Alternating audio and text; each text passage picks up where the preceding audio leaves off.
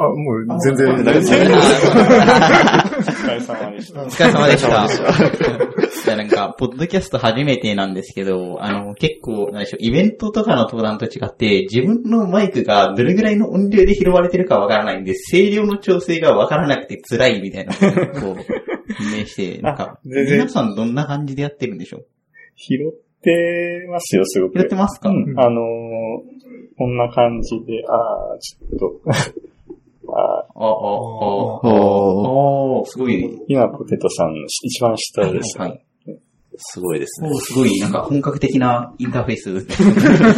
一応使ってるのは、 Logic Pro っていうあ有有料のツールで。なんか Mac のアップストアのめちゃめちゃ高い。そうですね。ただ、宮川さんを真似したそうですね、宮川さんはしてるんで、もう、えーもう先駆者が、うんねいるんで、すごい僕らは簡単に 設定してるとは言いつつも。そんな使いこなせてない。そうですね、全然使いこなせてないんで、もっと、そうですね、使いこなしたいんですけど。宮川さんが編集してるところの動画を上げてたんだけど、それを見たらすごい早かったんで、ショートカットがすごい。そのキーボードショートカットとかガンガン使って、サクサク編集してて。うんうんそうですね、僕がちゃんとショートカット使えてるのは、あの、無音の部分をカットするのが、あの、コントロール S、あ X ではい。やれるってことところだけなんで、それ以外はもう GUI を超頼ってるっていうので、全然弱いんで。GUI やとね、うん。それ。あ、なんか皆さんエディターとか何使ってるあ 戦争が起きるやつだね。うん。VS コード言ってたね。僕橋はもう VS コードですね。ビューの人ってみんな VS コードな感じがどうする。あ、いや、あ、そうでもない。自分はビムです、ね。あビムは自分はアトムでやってます。あと、VS コードとアトムですね。VS コードですね。それ併用するのはなんでなんですか？えっ、と、タイプスクリプト書くときは VS コードでやあって、ーで、普通の JavaScript のときはアトム使います。へで、たまにスカラとか書くときはインテリシェ使います。あアトムって、あの、何ですか？ランゲージサーバー、な、何ですか？ランゲーあそうですね。LSP 結構多様は。進んでるんですかね？僕はあんまり追いかけてなくて、実は。あ、そうなんですかアトムを、アトム、アナグチサーバー対応してるんですか？あ、わかんないです、わかんないです。あ、えっ、と、自分も追っかけてないんですけど、この間タイムラインに、アトムランゲージクライアントっていうののスターを押した通知が流れてきてたんで、多分なんか動いてそうな気がしましたね。ああ、ね。なんかビーター自体もそのビューラングイッチサーバーをなんか分離してアトムとか他のエディターでも使えるようにするみたいなことを言ってたんですけど、その対応が進んでるかどうかはちょっとわかんないですね。ああ、なるほど。謎ですね。くっあれついちゃったやつなんだっけな？ビムがなんか対応してなかったっけ？ビームなんかあの人とヘリ、ヘリとダーコールが、そうです、作ってましたよね。なんかあの人なんかビームでとりあえずなんか作るんで、うんあの人も結構いろいろ作るんで、なんか。なんか先週ぐらいにビームの緩和レス。そうだね。ありましたねありましたね。うん。うん。うんいたんだっていうか、本当にん、あの、ツイッター上の人たちが来てて。ツイッターで追っかけてたら、あ本当にいたんだっていう人が何人かいて、すげえ感動しましたうん。ビム界隈ってなんか面白人間集みたいな。そうそうですね。あの、マッタンさん。とマかッタンさん。マッタンさんもいたん、そうですね。人間だったんだ。書かれてましたね。なんか。最近ビームを終了させる方法はなんかすごい盛り上がって、はい。はいいろんな終了のさせ方を、なんか、いろいろ。あるんです。いろいろなんかプラグイン作って、ええ。なんか、あの、J、K を押し、J と K を押しないと、ん。時間で勝手に終了するっていう。これなら絶対終了するみたいな。はいはいはい。そんなのは。なんだっけ、まあ、もともとその、ビームってどうやって終了させたらいいのかわからないっていう初心者の定番質問があって、うん。うん。なんかその辺絡みで、なんかああ。なんか最近ツイッターでもね、うんうんうん盛り上がる。うんビームねまあでも、本当に何も入れないで書ける人もいれば、うん。めっちゃもうカスタマイズしまくって、はい。うんよくわかんない人もいれば。うん。昔、一緒にお仕事してた、はいあの、マキさんっていう、はいあの、パーの方とかだと、うんもう、俺のビーム RC これだぞって言われて、8行ぐらいしかなくて、ああ。マジかと思って。ビビりながら、横で隣でコーディングさせてもらって、うん。うん、超勉強になったっていうか、これだけできるんだ。そうそう、その時、僕もビームまだ使い始めで、うんなんか、その時、いろいろさんっていうあの、わかんないか、ビーム界隈のうん、すごいやばい人がいて、はい。その人のドットファイルをそのままにして、うん。めっちゃん入れてたんですけど、いろいろ。そんな入れても、使いこなせないよって、すごい言ってて。ああ。はぁーっつって、すごいね。なんか、すごい、多分なんかう、ん。こう、リム触り始めていっぱい入れて、そうそうで、強くなると、そうやっぱそんなにいらなかったんだうんって、境地にたどり着く。ちゃんと全部理解してるみたいなこと言われて、そこから自分で理解しながらうん。入れるようになって、あーありがたいありがたいって思いながら、いいエディターなんですよ。ついなんですけど。うん自分もそんなに、そうですね、あまり入れてないですね、プラグインは。ああ。うん。まあ、基本的にシンタックスハイライトという、こう、シンタックス音うん。そういうのしかやってないですね、あの、あと、キそうット連携できるああ、はいはいはい。まあ、あと、パワーラインパワーライン。パワーラインセットなんだ。そういうのしかないですね。うん。なんだっけ、パワー、ん？パワー？パワーライン、パワエアライン、エアライン、違う。ビーム上で、あの、シェルが動くやつとかあるじゃないああ、えっと、なんだっけな。シュウゴさんが、はい、しめさん。私はあれも便利なんだけども、はいまあエディターであそこまでやっちゃうのはちょっとどうかなって自分に。でも、今あえてあそこまでやってる。シンプルにうん。使ってるんです。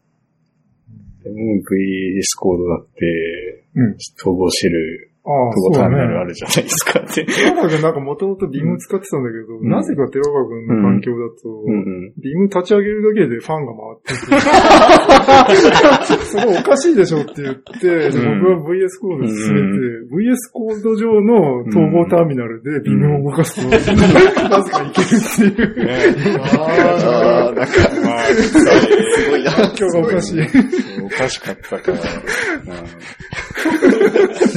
い。ろい。ろ入れすぎだったんですよね。なんか、なんかダメだよね。すごい。い。ろい。ろ、なんかあれだよね。うん。EMAX 使ってる人になんかい。ろい。ろ勧められたりもああ、でもあの、あれはちょっと違う、なんか、スペースインマックスか。でもあれは、ちょっと横に逸れちゃったってい。うか、そうですね、スペースインマックス、めっちゃい。ろい。ろ機能あるんですけど、使い。こなせなくて、なんだっけな、一番やばい時にやったのが、その、うん。アジャイルボードみたいなのが、ああるー中に統合としてあって、カレンダーって機能がうん。そもそもあって、うん。そこで、なんかタスクを作っておくと、そのタスクに紐づいてスクランボードみたいなのを作ってくれて、作ると、さらになんか、タイム、タイムみたいなのスケジュールで聞いて、ポモドロまで弾けるっていう 機能があって、それ全部 GUI じゃなくて CUI。CUI なんだけど、まあ、クリックもできる感じであって、そうなんだよ。なんかテラボが使ってるリムもさ、なうんんかクリックできててさ、これもう GUI じゃん。あーでも、あそうですよね。なんか、そうやるんだったらもうベースコードでいいんじゃないと言われちゃうのも仕方ないっていうか。う んでも実際やっぱり VS コード便利ですよね。便利っすね自分もたまに起動して、どんな感じかなって使うんですけど、便利ですね。そうですね。あ、いろいろそのうん、統合、統合っていうか、うんああの、拡張機能あるじゃないですか。はいエディクトとか ES リットうん。うんもやってくれたりとか。そうですね。あ今日最新版アップデートされたら、ファイルエクスプローラーでなんか Git の状態まで、あの、ファイルいじると、あなんかいいとかつくようになりました。ファイル。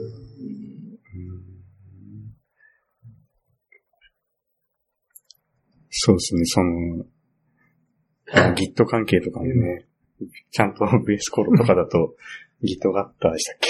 とか、ちゃんと修正文とか、うん。もう初めから見えるし、VS コードだと。そうまあ、Git も連携されてたんだけど、うんうんここのファイルエクスプローラー自体に、うん。うん、そこにも出るんだ。こう M があじが、どううん変わって。そうですね。ナードツリーでもちゃんとできるもん。いや、本当に便利すぎて、この左側のうん。この部分だけでも欲しいなっていう、こう、単体ツールで使いたいです。左 がそうっすね。もう、な、うん。あれですね、Git 使いたいだけなのに、もうエディターに用はないのに、うん VS コード立ち上げて、したりとかしてます。あそう。あの、スクリプト書かずに単にメモを取るだけでも VS Code。てかもう、なんか、あ。うん。メモ帳にも使ってますね。うんうんそういえば VS コードの左のあれって、はいキーボードからファイル作ったりってできましたっけ？キーボード？なんか、 Atom だといつもあの、A を押したらファイルができて、 Shift プラス A でフォルダができるんで、それすごい使うんですけど、はいなんか VS コードだとそれでできないんで、いつもアイコンショートカットをちゃんと設定すればできます。できると思うんだなんかそれ、それさえあればもう、もっと使うんですよ。まあ、うん。あとは M でファイル名変える。あ、でも VS コードで VS コード F2。選択してエンエンターを押すと、ハイライト状態になって、そこで変えるんですよ。なんか、複数エディター使ってるとそこのショートカットの違いでモヤモヤするっていうのが割とありますね。そうですね。サイドバーだと、うんビムだとナードツリーとかを入れると。うん。そうですね。入れると同じことができます。うん。自分はあんまり使わないですけどね。ナードツリー。うん。普通に。そうですね。うん。いらないよって言われちゃうんですよ、人には。うん。便利ですけどね。便利ですよね。最近 Electron でツール作って、まあエディター作ってるんですけど、やっぱりこの左側の、えっ、と、ファイルエクスプローラーをつけた方がいいのかっていうのを結構悩んでます。やっぱりみんな使うんじゃないかって、この左のこれをっていう。僕あれないともう開発できないです。あ あれは必須です。僕の中では。最近逆になってきていて、なんかアトムに、あの、なんか NUCLIDE、なんかなんて読むかわからないんですけど、なんか、あのー、Facebook が開発してるなんか ID 化するプラグインみたいなやつ入れてやってるんですけど、普段開発。はい。逆はいに、あの、サイドバーに、あの、それを、あそれ入れたアトムでやってると、なんかいい感じのファイルツリーになってくれて、その、普通に、あの、Git のやつ見れるんですけどうん、左でそれだけ見て、あと全部コマンド P で、プロジェクト内検索できるんですよ。はいそれで全部ファイル飛ぶようになってしまって、逆にこれだけでいいんじゃないかってなって、うん。これ CLI のエディターに戻った方がいいのではああ、そ、それ、ほとんどファイルをインクリメンタルサーチするツールとして使ってしまっているので、うんどうなんだろうな。それで言うと両方欲しいですよ、僕。両方使うね。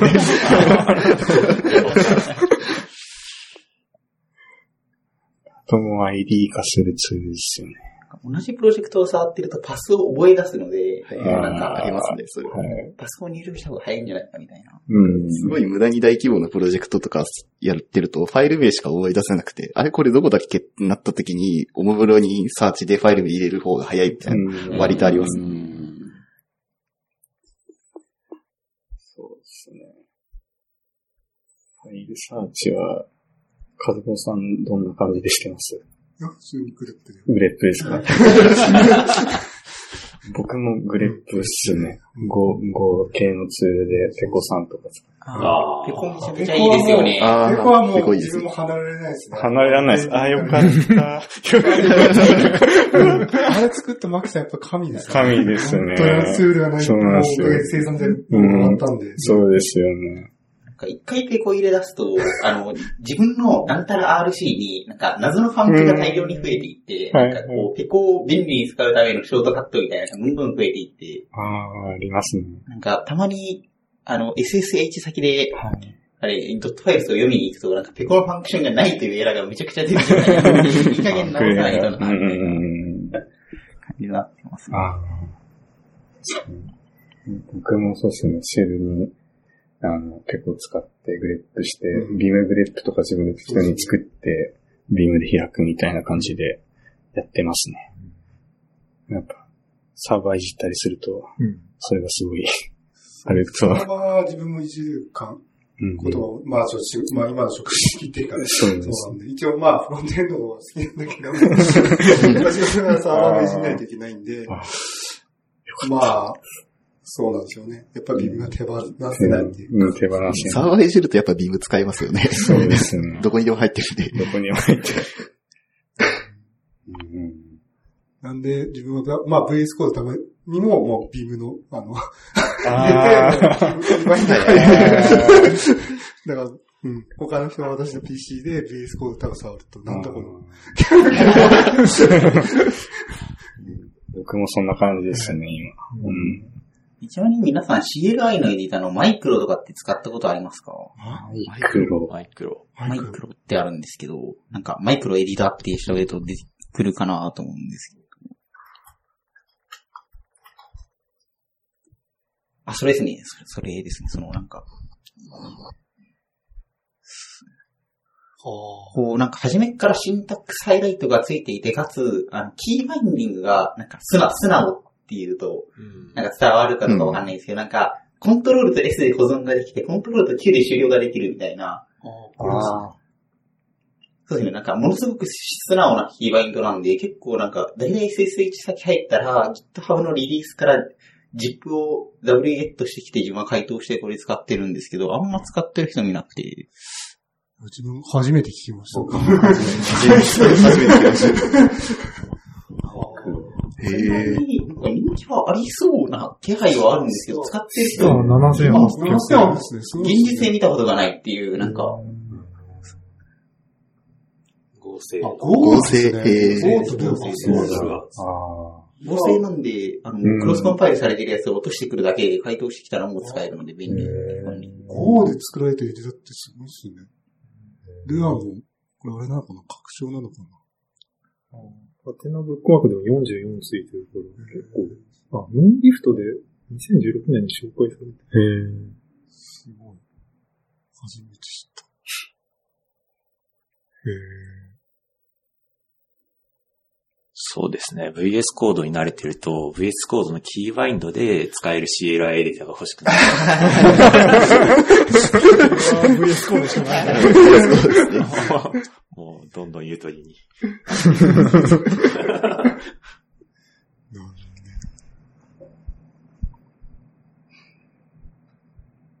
なんか、ビム触ってる方がここに2名なんですかね今のところ、ビンで使ってるのって。そうですそうなんで。すかねなんか、結構、ブラウザのバインドをビムキーバインドにするやつとかあるじゃないですか。いや、いや、ビーム、なんか、ビム系のものってめちゃめちゃビムのキーバインドにするのってあると思うんですけど、逆に他のキーバインドにビムをするやつってあったりするんですか画その今の、例えばそのそうで、すね。VS コードっぽくするみたいなの。ああ、でもそのさっき言ったそのスペース Emax なんかは、うん Emax がベースなんですけど、ビーム化するみたいな のの、まあ、超いっぱいいろんなのが入ってるやつあれ気です持ちね。あれはすごい、すごい。あれはすごいですね。すごいビム化するの好きですよね。いやーどうなんですかね。僕、さすがにもう、クロ、クロームとかはやめました。あー。ちょっブラウザーやんないですね、自分。は。うん私はやってたんですけど、F でファインドなんで、F を押すとめっちゃいろんなリンクに、キーボードのリンクが入って、なんか、そう、決まった英数字を押すと、でも使いこなしてる人がいる。いるのかな。そうですよあれ、どうなんだ。うん。そうですね、JK で上下とかはありますけどね。Google の検索結果ってキーボードで操作してます？あの、一昔前まではインスタント検索にそもそも、あの、ショートカット機能があったんですけど、Google のインスタント検索が、ちょっと前にもう廃止になっちゃって、その余波で、その検索結果を上下に動かすカーソル機能がなくなっちゃったんですよね。うん。僕それめちゃめちゃ使ってたんで、あの、結局 Chrome 拡張作って、あの、今使ってて、それでやると、あの、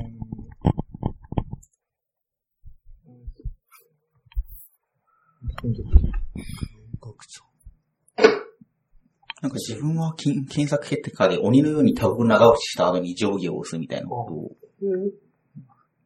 を。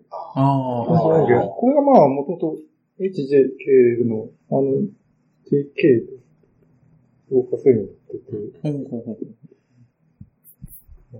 そうですね。まあ、これで、コマンドエンターとかすると、あの、新しいタブに開いて、でコントロールタブで。これ、エルゴドックス使ってると、この辺のキーバインドが押しやすいようになってて、なんかブラウザ操作はめちゃめちゃ早いんですよね。僕なんかテラバグに見られて、なんか気持ち悪いじゃん、早い。えみたいな。マウス使ってるのかなみたいな。あ僕はエルゴドックス実は、キーボードなのにマウスも動かせるようにしてて、マウス使わないんですよね。マウスは遅いって、あのうん。そう。手を。動あ、かせない。で、うんうん。うん。あ基本だからキーボードショートカットで動かすけど、やっぱブラウザ周りとかはどうしても、あの、うん。マウスも動かさなきゃいけないってそれでももうキーボードで全部片付けるっていうあようなバインドをしてて、あうん。いいっすね。え、なんかのキーを押したら上に動くみたいな、そうそですね。いうう感じなんですか？この、右側は、は、その、カーソルの上下左右で、左側の、この、まあ、よくゲーマーが使う W、あーはいはいはい A みたいな感じで、バズリーを左でマウスカーソルを動かすように。えーあと親指で、あの、右クリック、左クリックできるようにしてて。僕なんか前、一回マウスが壊れた時に一瞬だけキーボードでマウス操作したことあるんですけど、あー、ありますね。めっちゃめっちゃ使いづらかったんですけど、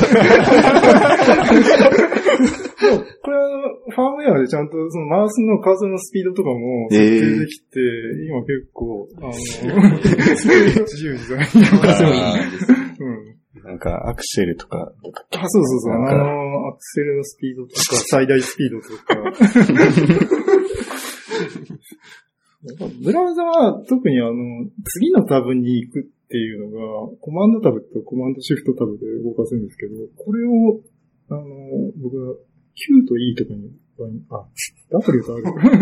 上下左右に加えて、さらにその右上左上でタブの右左動かせるようになってるんで、そうするとすごい早いんですよね、タブ切り替え。うん。そうなんですよ。なんか、デフォルトでやっぱコントロールタブとコントロールシフトタブってすごい押しづらいんで、うんこれブラウザだけじゃなくて VS コードのタブもこれで動かせるんで、うん。うん。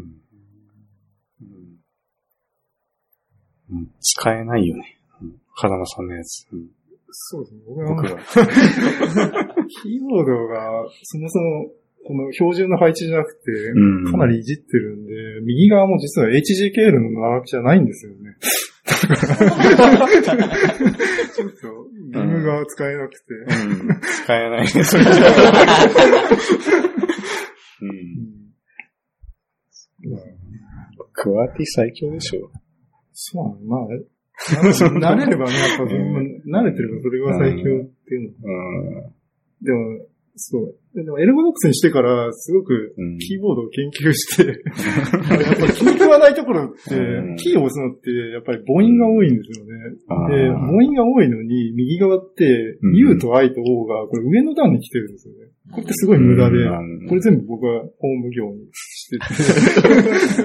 素晴らしい。まあ、この考えってあの、ドボラックって配置でもそうで、うんドボラックは左側のとこに全部母音が来てて、あシーンと母音を交互で打ちやすいようにしてるんですけど。ー皆さん、どんなキーボード使われてます？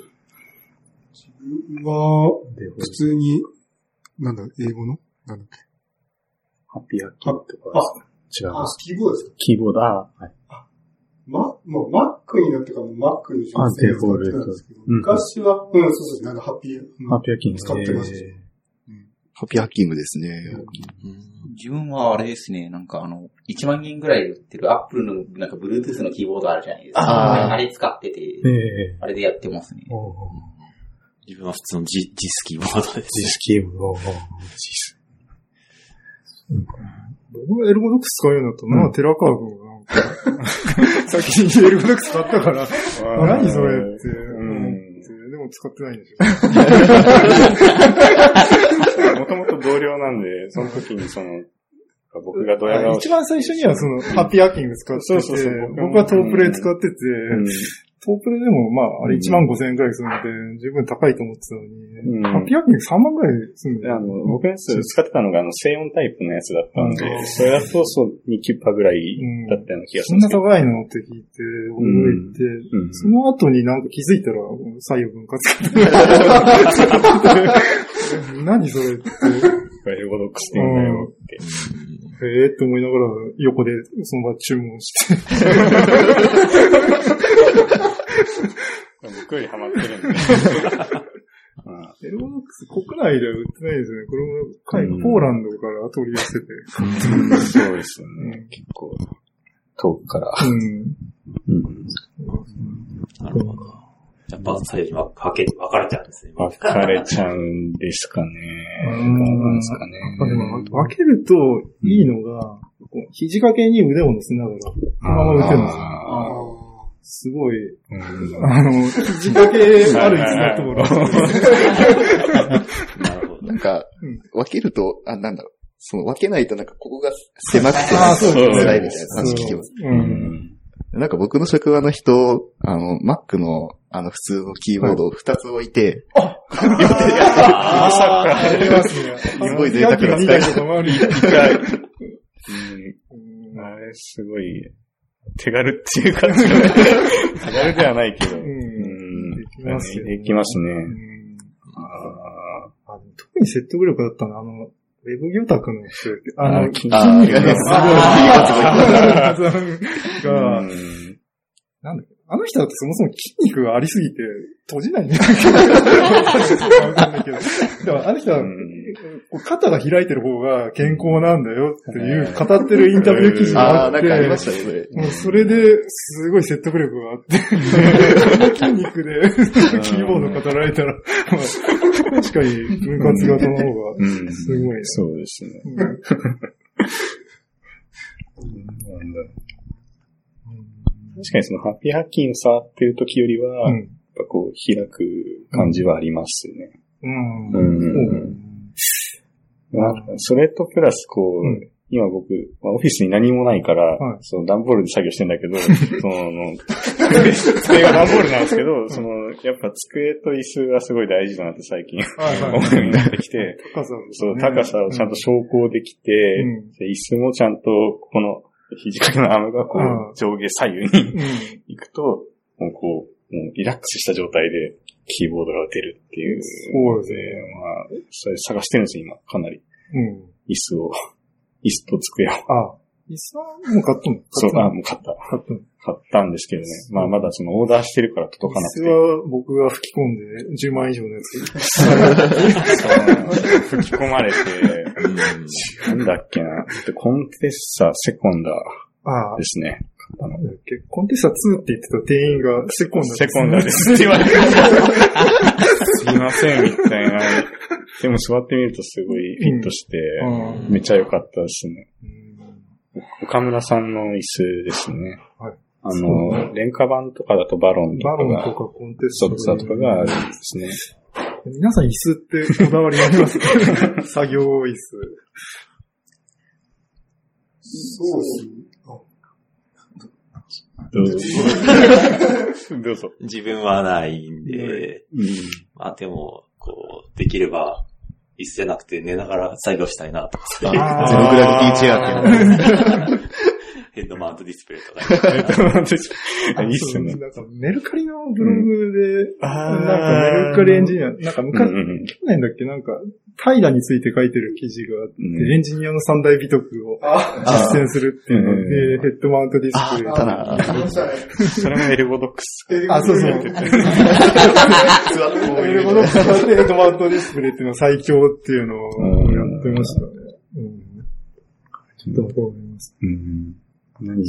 あ、なんか、こだわりとかいうレベルじゃないんですけど、なんかもう真逆で、今フローリングでやっていて、フローリング？に、あの、ちゃぶ台を置いて、ちゃぶ台の上にディスプレイをドンと置いて、床に座ってやって、おー。え、床の座り方はどんな感じなんですか？ええっと。あぐら正座の。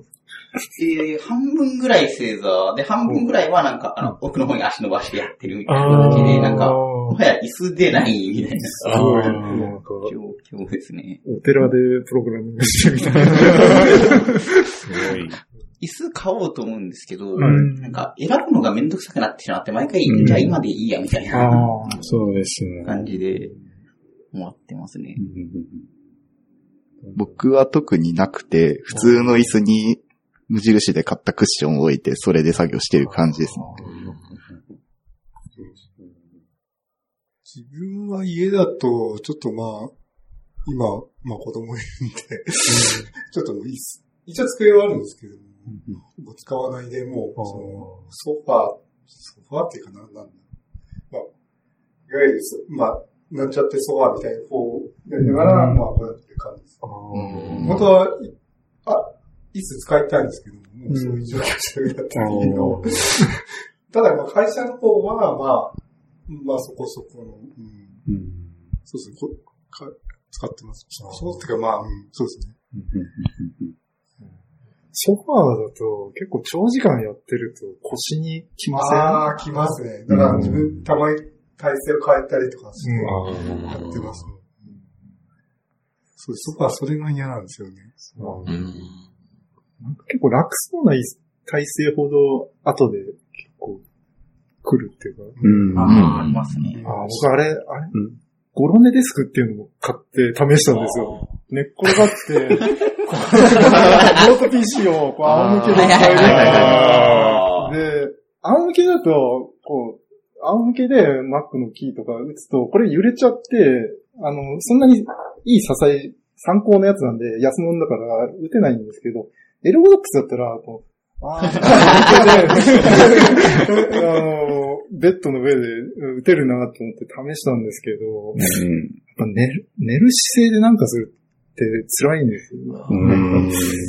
結構腰に、腰に来るんですね。うんだからなんかやっぱ、んちゃんとした姿勢が一番いいな、うんそうですね。その、僕が椅子選ぶときにう、んすごい、やっぱ、店員さんにすごい押されたのは、ちゃんと腰を支えてはい。くれて、その、ちゃんと姿勢がよく、うん。なんかこう、なって、ちゃんと足の、足、足と椅子の間が指3本ぐらいこう開いて、ちゃんと足が浮かない状態で、あ浮く状態になった場合でも、ちゃんと足に台座を作って、ちゃんとなんか楽な状態だけど姿勢はいい状態みたいな。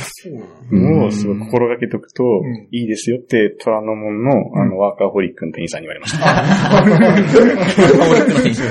そこなんか、ちょっとコンサル的な。そうですね。コンサル的なことしてくれて、あの、いろんな椅子が置いてあるんですけど、そのお店。で、その、もう、あの、ブランド関係なくもう置いてあるんで、その、えーアーロンチェア、まあ、うん。とか、あハマミラのアーロンチェアとか、まあ、バロンとかも置いてあるし、うん。まあ、エルゴフィンマンも置いてあるし、うん。まあ、いろんな椅子をもう、うん。あの、まあ、いろんな社員さんが例えばオフィスで働いてるとしたら、うん。まあ、人に、一人一人にやっぱ違う椅子が、まあ、フィッティングしてあげないと良くないね、みたいなのを、こうその店員さんは言ってて。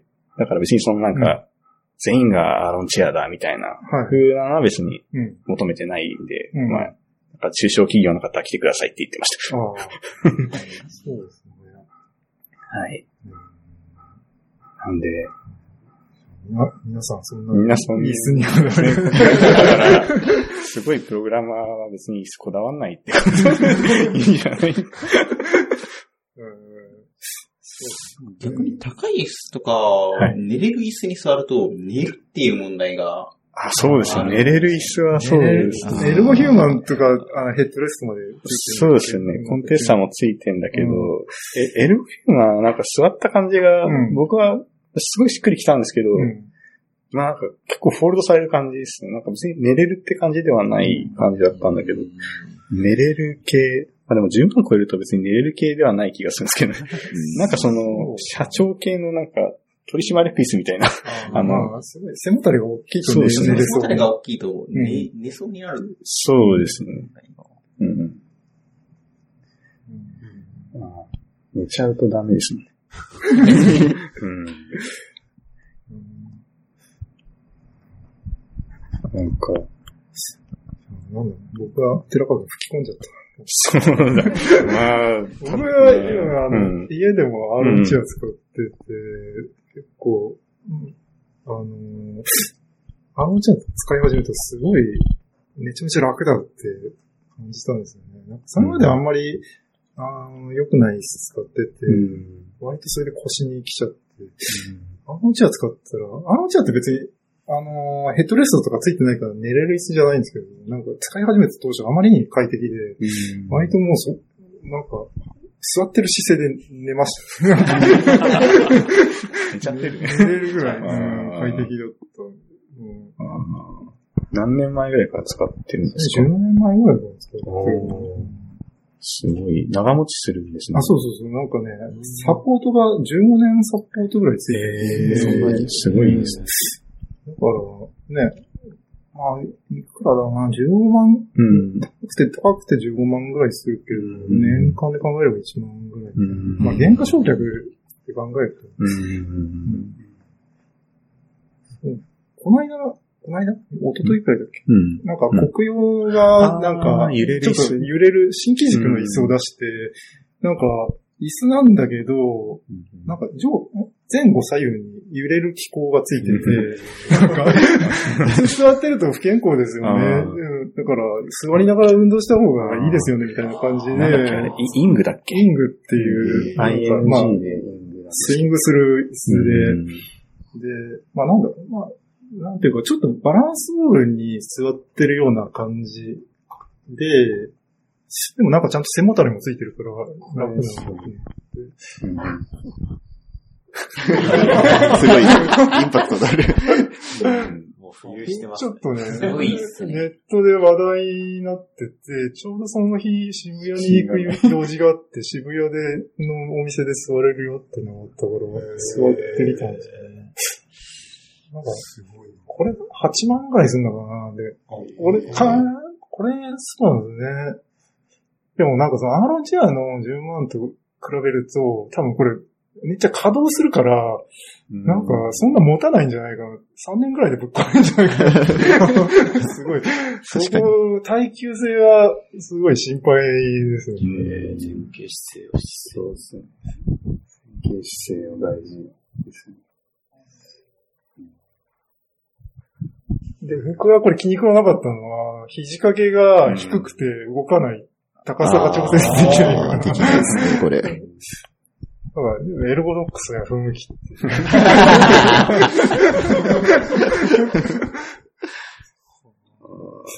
これまあ、なんか、前の会社もアロンチェアだったんですけど、肘掛けが、こういう固定のタイプの廉価版だったんですよね。だから、アロンチェアなのはいいんだけど、あの、廉価版じゃないちゃんとしたモデルだと、肘掛けの高さも調整できるんですよね。そうすると、しっかりこうエルゴ使いやすいんだけど、会社のやつはそうじゃなかったのが、ちょっと気に食わなかった。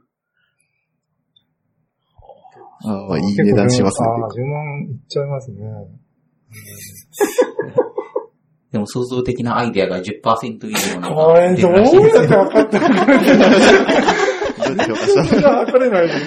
100とした時。100としたら、これもうすごい売り文句を考えるの大変だったと思うんですよね。何も、こんな、スコア測れないと思う。創造性テストによる。どうなんだろいろんな創造面白いんですけどね。売り文句が全部うさんくさいです。う。ええ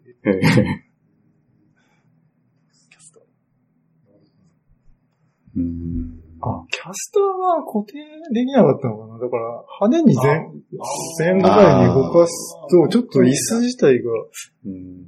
あ、動かし方によるかななんか、うん。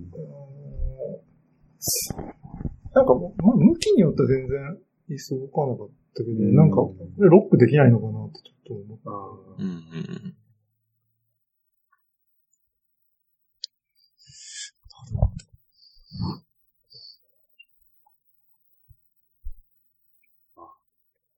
でも、まあ、地べたで今やってるから、それはまだね、寺川君若さだぞ。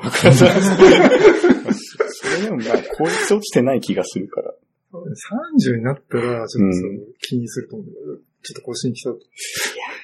どう、どうなんですかね怖いですね、でも腰うん。うん。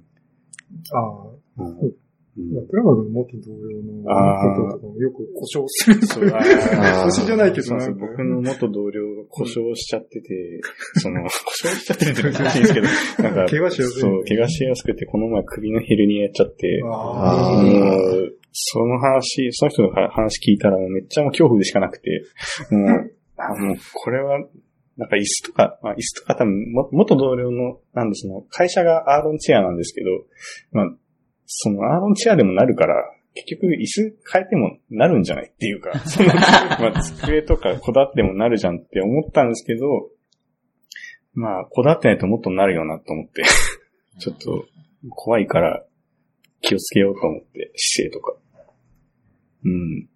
まあ、確かに、今、今なんか平気ですけど、年を取ったら響いてくるのかなって思うと、確かにちょっと意識にした方がいいのかなっていう気がそうです。すね。僕すごい姿勢が悪くて、あ。プラバグの姿勢が悪かったな、これ。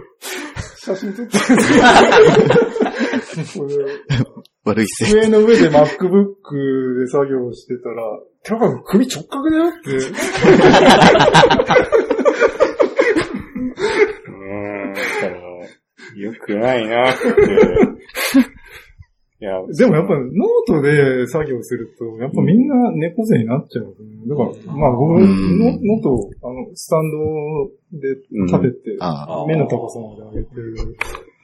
これもう毎回ね、セットアップがめんどくさくて、ErgoDox も接続しなきゃいけないし、ノートもこうスタンドに立てなきゃいけないしで、あの、持ち運ぶのまがめんどくあ、さい。まあ、なんですかね。でも、これがないと何もできないっていうのって皆さんありますか？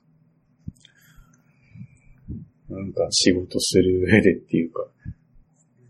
まあ、MacBook はちょっと置いときましょうか。なんかパソコンはね、それ以外パソで、コン以外で。パソコン以外で、はい。うんパソコンないと僕何もなかったんで、なんか人権ないみたいな状態になったんで、それ以外で。ないと仕事はできない。うーん。なんだろまあ、ずっと YouTube、まあ YouTube は YouTube 見てながら作業してあの後ろに流しながらやってますけど。なんかまあ音もというか、僕はモニターが2枚以上ないとできないですね。おー、じゃあデュアルディスプレイ以リア上ルディスプで。レイでやらないと、あの、結構デザインを見ながらコーディングするみたいなの結構あるので、片方に、あの、フォトショップのデザイン開いて、で、もう片方にブラウザ開いて、で、まあコードどっかに置いてってやらないとできなくて、で、今デュアルディスプレイなんですけど、それで言うと3枚欲しくて、コードとブラウザとデザインを1枚1枚表示したいあ。ー1枚だともう仕事できないですね。うん。自分はちょっとその、マルチディスプレイ環境はちょっとダメなんですよ、逆に。えーそうダメですね。えー一緒です。あの 何が嫌かったというと、その顔を動かして、ああ、そうだよね。そういうなんか本的したスイッチっていうかなんか、が自分嫌なんあ、確かに。それはありますね。疲れてくるんですよ、なんか。うんそう。ちょっと首にきます。なんか、個人的に2つのディスプレイを目で分けるよりも、どうせ自分だったら、アトムターミナルクロームしか使わなくて、ん。あの、ターミナルはもう、あの、ウォッチかけたらし、だいたいしっぱなしなんで、はい。コマンドタブの方が目の動かせで早いみたいな感じになってしまって、あどうせ2つしか使わないんだったら、もうここでパッパッパって切り替えてしまった方が目より早いみたいな感じにーうん。うん。なって、シングルディスプレイでしかやらなくなりましたね。切り替え派か。切り替え。結構切り替え派が多い感じですね。か。自分もシングルディスプレイ派だったんですけど、まあ何年か前から、えっ、と、なんですか、ライフサーバーとか、あの、保存したら、ブラウザ側のデザインとかも、あリロードがかかって、うんうんうんそうですねやるようになったから、まあ、メインは決めていたけど、ブラウザでの確認は常に出しとかそうですね。割とやりますね、それ。えなんか、片方にエディター置いといて、で、ブラウザとデザインを並べて、で、CSS の値を1ずつ変えて、すごい見ながらやる。割とやりますね。えなるほど。なんかそれで言うと、ちょっと話がそれるんですけど、皆さんその、ロジックじゃないコーディング系やるときって、なんかどうやってそういう pixel perfect とか合わせたりしてます？なんか頑張って見比べてるのか、自分とかだともうデザインデータを PNG でしてしまって、 background image にして、こうなんか、あの、 opacity 0.4ぐらいにして、こう、合わ合わしていくみたいなのやるんですけど、皆さんその辺のワークフローどうしてるのかな？うーん、で言うと、なんか、マージンとかフォントサイズとかその辺の数字で取れるやつはもうそれで入れちゃって、で、あと目で調整しないとダメなところは見比べてますね。ああ、うん。単純に並べてますね。そのオパシティ下げるのいいですね。言い下げるのが、なんか、制作会社にいた時になんか爆速でコーディングしないといけなかったんで、うんなんか、それ、それだけなんかずっと今でも続けてるよ。うーん。そうです。皆さんそういうのをなんかどういうふうにやってるのかなと。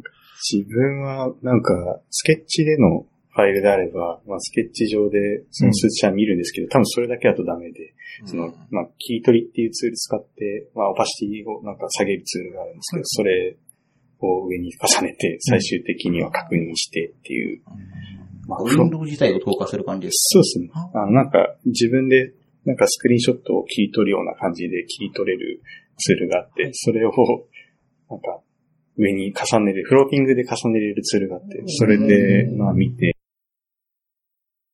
あ、なんか、そうだ大丈夫です。うん。うん。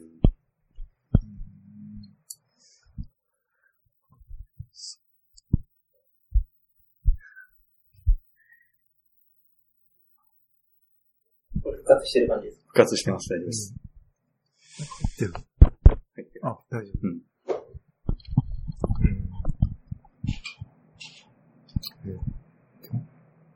どうやってピどうやってクセルパーセ。どうやってピクセルやってる。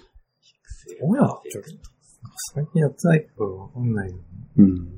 なんだだかあ、そもそもなんですけど、なんかピクセルパーフェクトのコーディングみたいなのって皆さんの仕事領域に含まれているのかなみたいなのも気になって。前の会社だと、ああ、ありましたね。だね。うん。なんだろう。僕もそう、まあ、でも、なんだろう。でも、オパシティで重ねたりとかしなかったら、なんか、ネグレップっていうか、目でこれもうパーフェクトだろうって思って。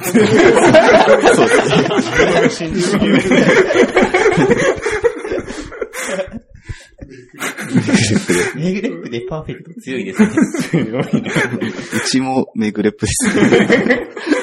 一応です。なんかあれは、なんかこう、スクリプト組むのと違って、なんかもう正解がある分、なんかもうやりきった感がありますね。なんかパーフェクトになると、なんか、この回答に完全に合わせきったぞっていう。うん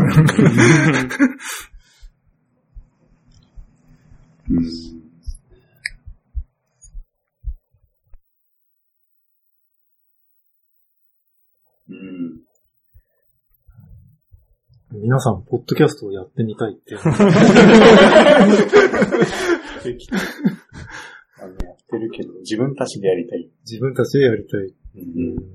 あるんです。なんか、よく友人とやるかって言うんですけど、なんか、やる準備までで大体心が折れて、なんか、やるかって言って終わるみたいなのを月に1回ぐらいやってるんですけど、あーなんかそれ、できないのは、なんだよな。なんかやっぱりいろんな、なんか準備しなきゃいけないとか、やり方がよくわかんないとか、そういうところ。そうですね、えーと、いくつかあって、まあ、いくつかパターンはあって、やろうって言い出して、うん。じゃあ直近の土日でやるかってなったと思ったら、ごはい。めん都合悪くなったみたいな話が多かったりだとか、あとうんあれですね、なんか、その、なんでしょう、最近ってなんとか FM とか多いじゃないですか。はで、その、なんか、あの、なん、なんとかが、うん。なんとかがなくねってなってしまって終わるみたいなのは名前が思い込まない。そうっすね。うん。うん。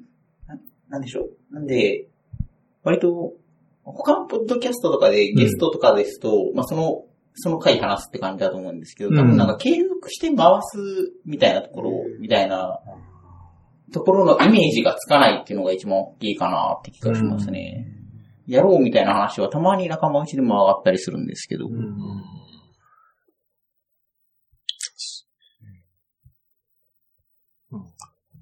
個人的にはそんなとこですね。うん。なん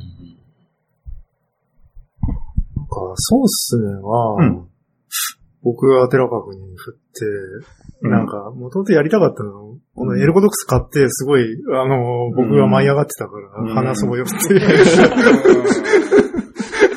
そうですね。僕もその時ちょっとはまだ触ってたから。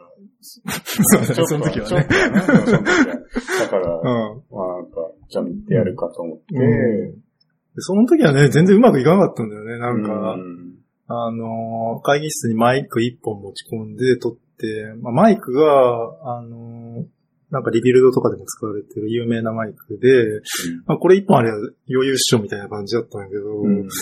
会議室の空調の音とか、あと、机にこう触れてなんか結構ボンボン音が入っちゃったりとかしてて、結構聞くに耐えない音質で、なんか撮ったらいいけど、まあ、これお蔵入りかみたいな感じで。そうだねなんかうん、実際おお蔵入りしちゃって、半年ぐらい経って、なんか改めて、うん。なんでやろうって思ったのなんでだっけな。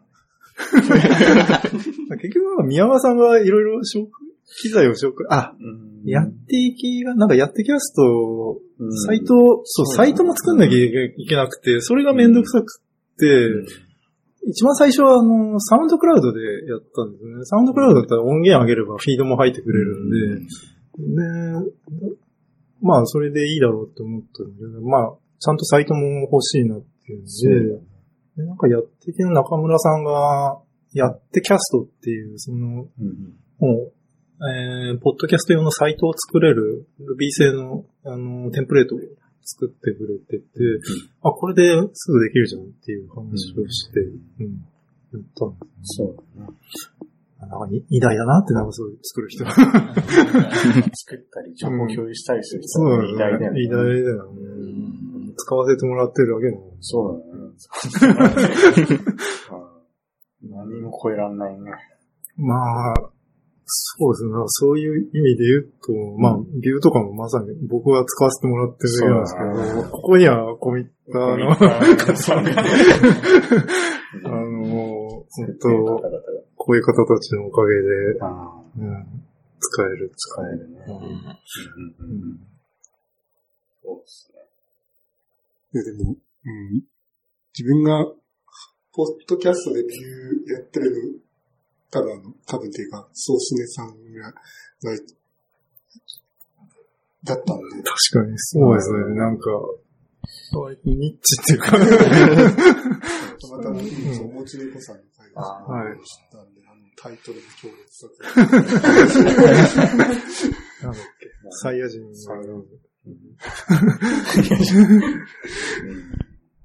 そうなんか、そうですね、2回目ぐらいで、その、なんかフロント周り、ビューの話とかしたら、それをたまたま聞いたもちねこさんがすごい反応して、そうですね。うん。一緒にやりたいとか、ゲストでやりたいゲストでやりたいって言ってくれたって。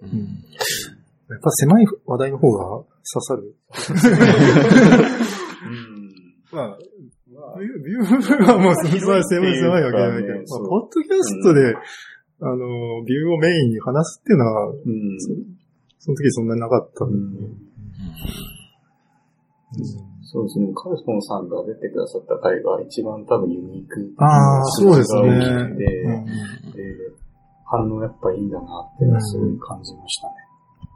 いや多分今回もすごい、言っていただけないかな、みたいな。そうですよね。すごい楽しみ。うんハードルは結構ありましたよね。すごい。ハードルっていうか、うんなんか、まあ、まあ予定が、まあ会社辞めてからだとこう予定が合う合わないとかうんもありますし、うん。うんまあオフラインうん。でやるのはまあもうなくなった感じですけど、うん。まあオンラインであればまあ、うん結構簡単に気軽にできるかあら。やり始めた当初ひどかったよね。なんか連日のように収録して出して、ペースが異常に早かったんで、なんか2日に一遍とかで、なんか配信してて。よくそんな話すネタあるな、みたいな。そうね。いや自分もあの、そのもちねこさんをきっかけに、いうんろいろ聞いたんですけど、すごい頻度で、面白いなうん。いやね寝てんのかなと思って。そうそうそう。寝てなかったね、寺川君。朝5時ぐらいまで編集して、で朝のリリースがだいたい9時ぐらいにリリースするって決めてて、みんなが出勤時間みたいなのを狙ってみたいなあ、でも、楽しかったからね、結構すそうごい。割とそう、ポッドキャストやる前からん、だいたいなんか寝るの5時ぐらいだったりとか多かった気があー。まあ僕もまあ、そんぐらいだったなんかうん、ポッドキャストで話さなくても、割となんか Slack で話が盛り上がってるとそうですね。ここでかなりずっとうん、ただ練りそうに喋ってるのがあったんで、だったら収録した方が アウトプットしようよみたいなのが、ちょっとああ、そうけではあ。ったかもしれない一つなんかアウトプットっていう目的は、ど。うんなんか、ポッドキャストって皆さん結構聞かれてます？そこ、そん、多くはないですね、自分は。昔は、その、宮川さんのやってる、まあ、まあ今もたまに聞くんですけど、リビル FM は聞いてたんですけども、ちょっと、まあ宮川さんに申し訳ないですけども、まあ確かに内容は面白いんですけど、うん。まあちょっと技術的な話がないから、ないっていうか、あって、ちょっと、まあちょっと自分的になんか忙しい。なんなん、なんの理由かわかんないけども、聞かなかったんですけども、やっぱりソースネさんが、まあ、テルカさん、まあ、聞いてから、最近もっと聞くようになって、他の、まあ、知らないラジオさんとかもそうですし、うんうんまあ、それを機に、まあ、リビルド FM もちょっと聞くようになったりとか、そうですよね。聞くようになりました。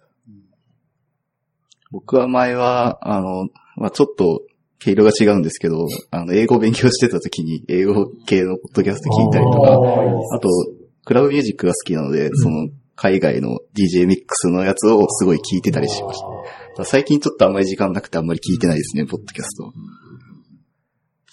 自分もリビルド FM を聞いてたんですけど、最近は、こう、仕事中に例えば聞きたくなると、こう、同じものを扱ってるんで、ちょっと作業できないなと思ってお笑いを聞いてますね。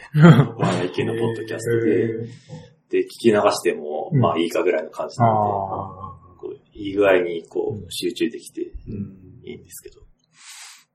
そうですね。あ。僕もそんなに聞けてなくて、でもなんか、ソースネとか聞いを聞いてる、まあ僕ら的に、そうですね、三大リスナーの方がいて、その人で、その人とかは、結構毎回全部聞いてますよって言われて、そんなによく聞くなって、こっち配信してる見ながらも。そうですよね。その、うん、な、なんですかね。すごいうん聞いてくださってるのと嬉しいんですけどね。そうですね。自分、やっぱ編集してるんで全部聞くんですけど、うん。頭にちゃんと入ってるかって言われると、結構倍速で編集したりするから、ああ。まあ、あんまりなんか頭に入ってはいないんですけど、うん。それをなんかちゃんと聞いて、コメントして、なんか、うん、ツイッターちゃんとツイートしてくれるまでうん。やってくれてるのがすごい嬉しいなと思って、うんなんか、多分ツイートしてないうん。人で聞いてる人っていうのも結構多くて、うん。うん。なんか、そこの違いってなんだろうなとか思いつつ、でもすごい、まあ、どっちも嬉しいんですけどね。聞いてくれて、コメントしてくれてみたいな。うん自分はあんま聞かないっすね。そうなんとしてもまあそうですね。うん。うん。いや、なんなんですかね。まあ、あ時間は有限。そうですね。YouTube 見てるからって。あるかもしれないですけど、うんあれはちょっと時間取りすぎなんで、よくない。うん。ポッドキャスト聞くのって皆さんどう聞いてるんでしょうねなんか特定のやつを継続的に聞いてるのが、たまたまツイッターで来たやつを聞いてるのかみたいな。自分は PHP の現場だけは基本的に常に聞いてるんですけど、他はなんかうんツイッターで流れてきたとか、気が向いた時にやってきさん聞くみたいな感じなんですけど、皆さんどんな感じですか？一回気になったら割とウォッチする感じですか？自分はもう、そうっすねさんはもう、ファンになっちゃった。あの、最近知らないさんも、うんまあ結構面白いんで、まあ、まあその、やっぱり、そうっすねさんでちょっと違う形色うん。がちょっと、まあ、ね、結構面白いんで、まあ聞いたりしてます。どちらかというとたまに聞くのが、まあ、ちょっと、ちょっと見合わせましたけど、リビューさんになっちゃったっていう感じ。まあ面白いんですよね、ちょっと。まあ、一口広島さんの会話そうです。僕もリビルドアヒルの回が大好きで。うんうん。まあ、ちょっとこういう言い方するか、あれなんですけど、ちょっとなんかメンバー固定化しちゃってるのはなんかあれなのかなと思って、自分で。うんそうですね。まあ、やっぱファンになるかなんないかじゃないですかね。やっぱり。なんか、これがブログだったら、やっぱり、なんか、別にそのブログ継続的に見てなくても面白い回はシェアされて、あの、みんな見るのに、なんかポッドキャストで全然その辺可視化されづらいなっていうのがあって、だからといっていろんなポッドキャスト全部聞くかっていうと絶対聞けないんで、なんかもっとお面白い回だけ、こう、ちゃんと、なんか、ね、抽出できるようになればいいなって。そうですね。そうだね。そうっすね、もう、この回、なんか、みんな聞いてもしょうがないだろうみたいな。第0回。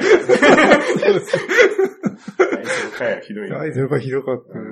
本当は、いや、ちゃんと真面目に語った第1回があるんですけど、それはちょっとお、あの、お蔵入りになっちゃって、ちょっとなんか、寺川君がやる、あの、会社の話とか、ちょっと、なんか、ふ触れすぎちゃって。あんまりこれを公にしない方がいいねっていうの。で、割とその時に、な、このちゃんとソースでもやってきますよっていう話をいろいろしたはずなのに、それがない、ないせいで、いきなり第0回が、なんか、ソースのサブタイトルを考えようみたいな変な感じこれ聞いてもしょうがないだろうな。うん。まあでも、ポッドキャストって別になんか、一から聞かなくても、面白い回だけ聞ければいいなっていうそうですねのがありますね。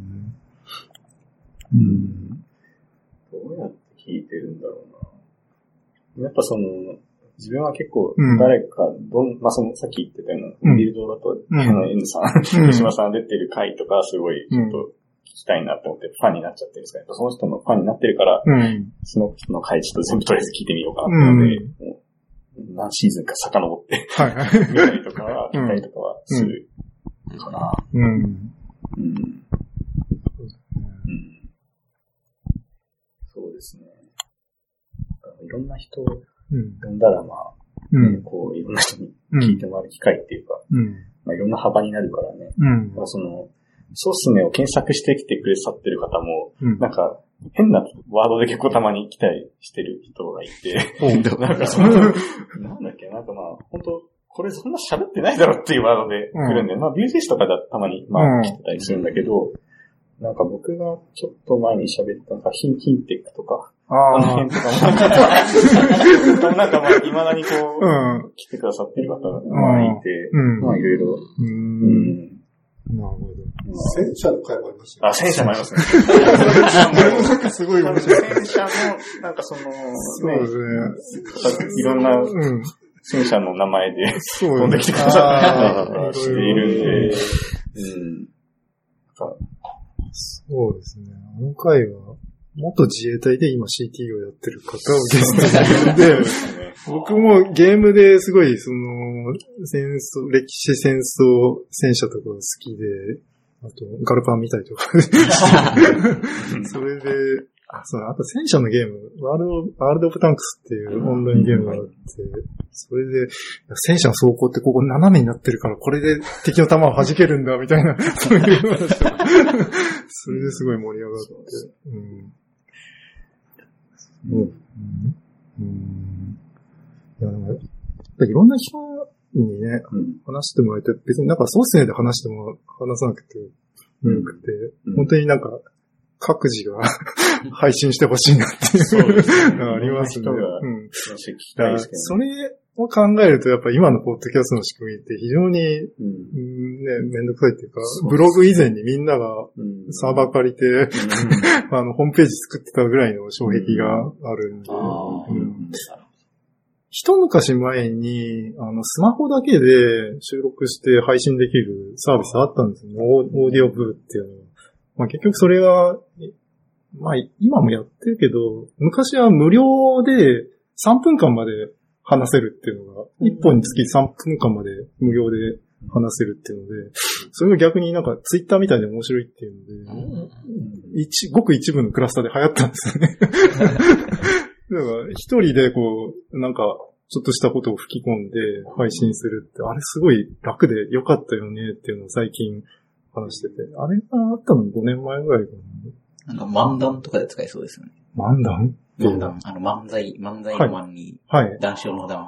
漫談。ちょっと3分間で練習しようかみたいな感じで使えそうですよね。3分間の。3分って結構絶妙で面白くて、まあそういう、サービスしてる側としては3分じゃ物足りないからちゃんと課金しさせようっていう狙いでやったんですけど、なんかこっちユーザーからすると3分の制限っていうのがツイッターみたいな制限で、結構3分だとろくなこと喋れないんですけど、本当にだから喋る前に自分は何を言いたいかっていうのをすごい考えて、このネタ、ワンネタをちゃんと喋りきるぞみたいな感じでやったら、結構面白かったんですよね。まあなんか、あの、エレベーターでピッチするみたいな感じの。エレベーターピッチっぽいですね。自分は今何を世の中に訴えたいんだっていうのは。なんか、普通にポッドキャストやると、もうダラダラ1時間2時間とか喋っちゃう。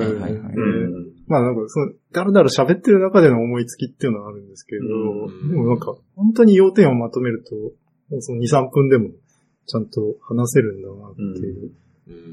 ああ、それやってよかったのが、聞く方が楽なんですよね。なんか、ポッドキャスト聞くのが大変って、やっぱどの番組も1時間2時間ってあるんで。それが3分だと、なんかもうツイッター感覚で聞けるんですよね。なんか、タイトルがあって、2分とかか書いてあったら、ちょっと、あ、まあ、ツイッターの動画とかもそうですよね、やっぱなんか。まあ、1、2分の動画とかでついつい見ちゃうんで。今こそ、その、短い時間のポッドキャストが求められてんじゃないかなって。うん。やっぱ、アプリだけで完結してたのが非常に良かったですね。アイコンで吹き込んで、それだけでもう、あの、サーバーに保存されて、フィードも出るっていうんで。うんまあ、そうですね。まあ、そこのサービスやめちゃったのは、それがうまくマネタイズ化できなかったっていう ことなんですけど。うんまあみんな無料の方使っちゃったら、稼げないですけど。うん。そうなんですよね。なんか、割と、まあ、あれですね、ツイキャスみたいなの、結構みんな自分で撮って出したいみたいなのってありますよね。う。ん。あの、やっぱり短いのってすごいいいなって。いうのがあって、なんだっけな、えっと、ちょっと前に風間さんに言ったけど、ナナだっけ？ナナっていう、あの、あアプリがあって、あれ、あなんか、じなんだっけ？い？で、演奏してみたとそうそう、なんかカラオケ歌ってみたみしたいなのの伴奏者に合わせてなんか自分の声を乗せたりとか、まあ伴奏の音なんか誰かが上げた音源に自分のうん。音源を重ねてなんか足し足して出せるみたいそうそう、な。出せるやつで、面白いね。そうそう、それが1分30秒しか取れないんですよ。だから、なんか音源もフルではないから、なんか、上手い人のやつああ、そうだね。普通の曲とかだとね、5分ぐらいあるんですけど、そうそうそうそう1分半だと、うんまあいいとこだけ、うんなんか演奏してみたで。そうそう。演奏したい人は演奏したい人で歌いたい人は歌いたい歌いたい人人で。で、で、なんか、デートしたければデートしてみたいなのが、うんまあ、あれは結構古いんだよ。10年前ぐらいかそう、ら10やってる。年前ぐらいからあって、うん全然知らなかったけど。うん。なんかね、その、スイッチ界隈とか、その、なんか、リアルタイム系の、ああなんか、あツイキャスとかリアルタイムじゃん。うん。YouTube も結う構、ん。YouTube ライブとかってリアルタイムなんだけど、うん。そこは結構リアルタイムじゃないから、うんちょっとポッドキャストに似てるなと思って、そこが、ちょっと気になって調べたんだけど、うん。でもやっぱ、今の時代、ライブもやって、配信、あの、録音、録画配信もうん。あるのがいいな。うんちょっとなんか僕たちだけで話しちゃって。なんか、うんなんか、ポテトさんとか非常に、なんかやってってほしいなって。短めっていうか、まあ、思い出したんですけど、ジェイサーインフォの松さん。はいはいなんかあの、自動音声ああ、いや、なんか、リポジョ作ってましたよね。なんかあれもちょっと聞いてみたいんですけど、なんか悪くないなってちょっと思ったんです。あれは JSR インフォのテキストの内容を音声に変換して、ポッドキャストフィードで配信する。そうですね。うん。あれもあれで悪くないなと思ったん。ですよね。そうですね。音音声で聞けるのはやっぱり良くて、あの、例えば洗濯物畳ん。だりだとか、うん。お皿洗ったりだとか、うん。いうときに、ちょっと聞けるコンテンツが欲しいっていうのは、すごいよく思います。多分い今出たじゃないですか、あの、Google ホームとか、Alexa とか。なんか、ひょっとしたら来るのかなって気も。あーそういうなんか音声アシスそうですね。そういう短めのうん。ものですか。エコーも最近来ましたもん。うん。日本。ああ。招待制ですけど、うん。来るかな。Google ホームは買ったんでしょ買ったんだけど、今、招集ポットになっちゃってっていうか 使ってるのは、Google アシスタントで自分でね、うん。やったりはしたけど、うん。まあ、僕はあの、おうちハックがすごい好きで、おうちハックってあの、IoT 家電とか自分で繋げて、家をハックしてるんですけど、それでもう終わっちゃいました。なんかあと、なんだっけ、なんか家の電気をつけたり消したりでも通知が来るんだよ。それいらないし。ログでちゃんとフレントビルとかして、あ の電気消費量となんか比例して、うん。なんかないかな、みたいな、うん。探ったりとかしてるんですけど、あとドアとか、窓、窓のカーテンとか 自動であやれるようにしてて。カーテンはまあちょっとそう気になるけど。そうですね。なんか、ちゃんと朝になったら、そのカーテン開いて、で、なんか空調がその日寒かったら、うんあその外出の温度と内室の温度を測ってて、んそれがなんだっけ？なんかそのツールがあるんですけど、あデバイスか、デバイスがあるんですけど、それで測って、うん。まあなんか、室内の温度がうんちょっと低ければ、うん暖房をやってみたいなの。をやったりしてて、おもし、お茶面白いっすよ。ちょっとお金がかかっちゃうっていうのが、すごい。まあでも、そのなんだろう、音声でこうやるっていうのがあんまりなくて、なんか初めすごい楽しいんですよね。なんか昔やってたのは、えっと、ホームブリッジっていうノード USB のあるじゃないですか。あれで、あの、アップルウォッチから、こう、ヘイシー、おはようって言ったら、おはようのモードになりましたみたいなんで、全部やれるんですけど、もうそんなおはようって言わなくても、自動で、まあ、そう 朝の日のうんアラーればいいじゃんみたいな。っうん。てなったら、うんあんまりなんか、音声入力側は使わないなと思って。だからその、音声入力はしなくても、音声を出力してくれる側だったら、まあ、まだなんか、ワンチャンあるかなって思ったのが、うんその、Google ホームの、うん。今日どんな日っていうのを言うと、なんか、NHK のニュースが流れるんですよ。へーあれは、その一週間ぐらいすごい良かったです。すごいこう、なんか、あーちゃんとなんかうんトピックをうん。ただただ流してくれて、ちょっとポッドキャスト聞いてる感じになああ。って、すごい、うん。うん。あれも倍速とかがあればあできにはいいんだけど、その辺はまだ対応してないから、変則できないんだ。できないね。うん。まあ、メディアがちょっと限られてるっていうのもちょっとまだありますけど、うんあれが実際インフォとか対応したら、今日のデザインそうそうそう面白いですけどね。うんうん。そうですね。面白いですね。うん。なんかちょっと話ずれるけど、うん。昔、大常さんって有名なネットウォッチャーが、うん人はブラウジング、マウスをクリックしてる間にも寿命が縮むんだみたいな話を してて、その辺全部自動化してるみたいな。ありますスクリックを自動化ですか？まあ、まあ今のツイッターのタイムラインみたいにもうすごいドワーッと流れてくるみたいなのを作ってて、なんかそのために技術を勉強したみたいな話を。うん。自動化したいですね。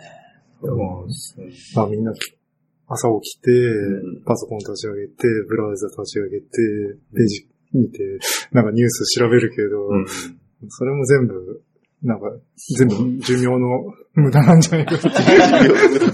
何かアクションしたら、それのトリガーになって全部、うん。まあ、自動化させるっていうのは結構多分、結構いろんな落ちハッカーがやってると思うんですけどね。うん。確かに行動パターンが決まってるんだったらもうやらなくていい。そうトリガーになる行動をそうですコンテキストに応じてもう自動でやってしまって、まああとは長期外出の時とかだけなんかキャンセルできるようにしてっていう。外出してるときは、そのお家の GPS から何キロメーター離れた時点でトリガーが発火するに、一応うちは。ど。ああ、じゃあもう完全にして完璧です。そうですね。あれだっけ、なんか帰宅途中に、その家の近くに来るともう暖房が入るみたいな。そうっすよねやってるまあ、そんな感じ。うんみんなやってると思いますけど、これの関係です。あれだよね、あれ、あれ思い出した。星新一って、ショートショート、短い小説、面白話、いっぱい作った人がいて、その中の一つの話に、なんかすごい、ちょっと未来社会で全部自動化されてて、でまあ、オチから言うと、その主人公がもう死んじゃってんのに、すべて、なんか、あの、自動化されて、なんかじ、自動で食事とかも出て、自動で職場まで行って、おい、なんとかして死んでるぞ、みたいな、最後、話になって、うん、死んでるのに職場まで運ばれて、みたいまだ一生動いてる単独のやつ。そのなんか、アプローチとかで、うん。ちょ脈が止まって、なんか、新たなるっていうのが今あるんだけど、はいはいまあそれ、それ系と多分連携したらなんかできるかなと思ったんだけど、まだやれてない。ああ、脈がなくなったら死にましたってツイッターに。なんか普通、おうちワーク全部止めて、止めてうんまあ、緊急上の、うんそうですね。確かに死にましたって言わないと、カーテンとかが開いてたら、あ、人に入るんじゃないかって思っちゃうんですよみね。たいな、めっちゃ危ない。うんそれ必要だなって。そうだね。まあ、まあ一人暮らしなんで、うん。そう、誰も。止めてくれる人がい。たら、止めてくれる人がいたらね、うん。いいけど、じゃあ、やっぱ都を取んないと。脈を取んないといけない。自分は信用できないっていうのがちょっと怖いなって。うん。うん。そうね。脈がなくなったら全部、ハードディスクとかも破壊するそう。破壊したい。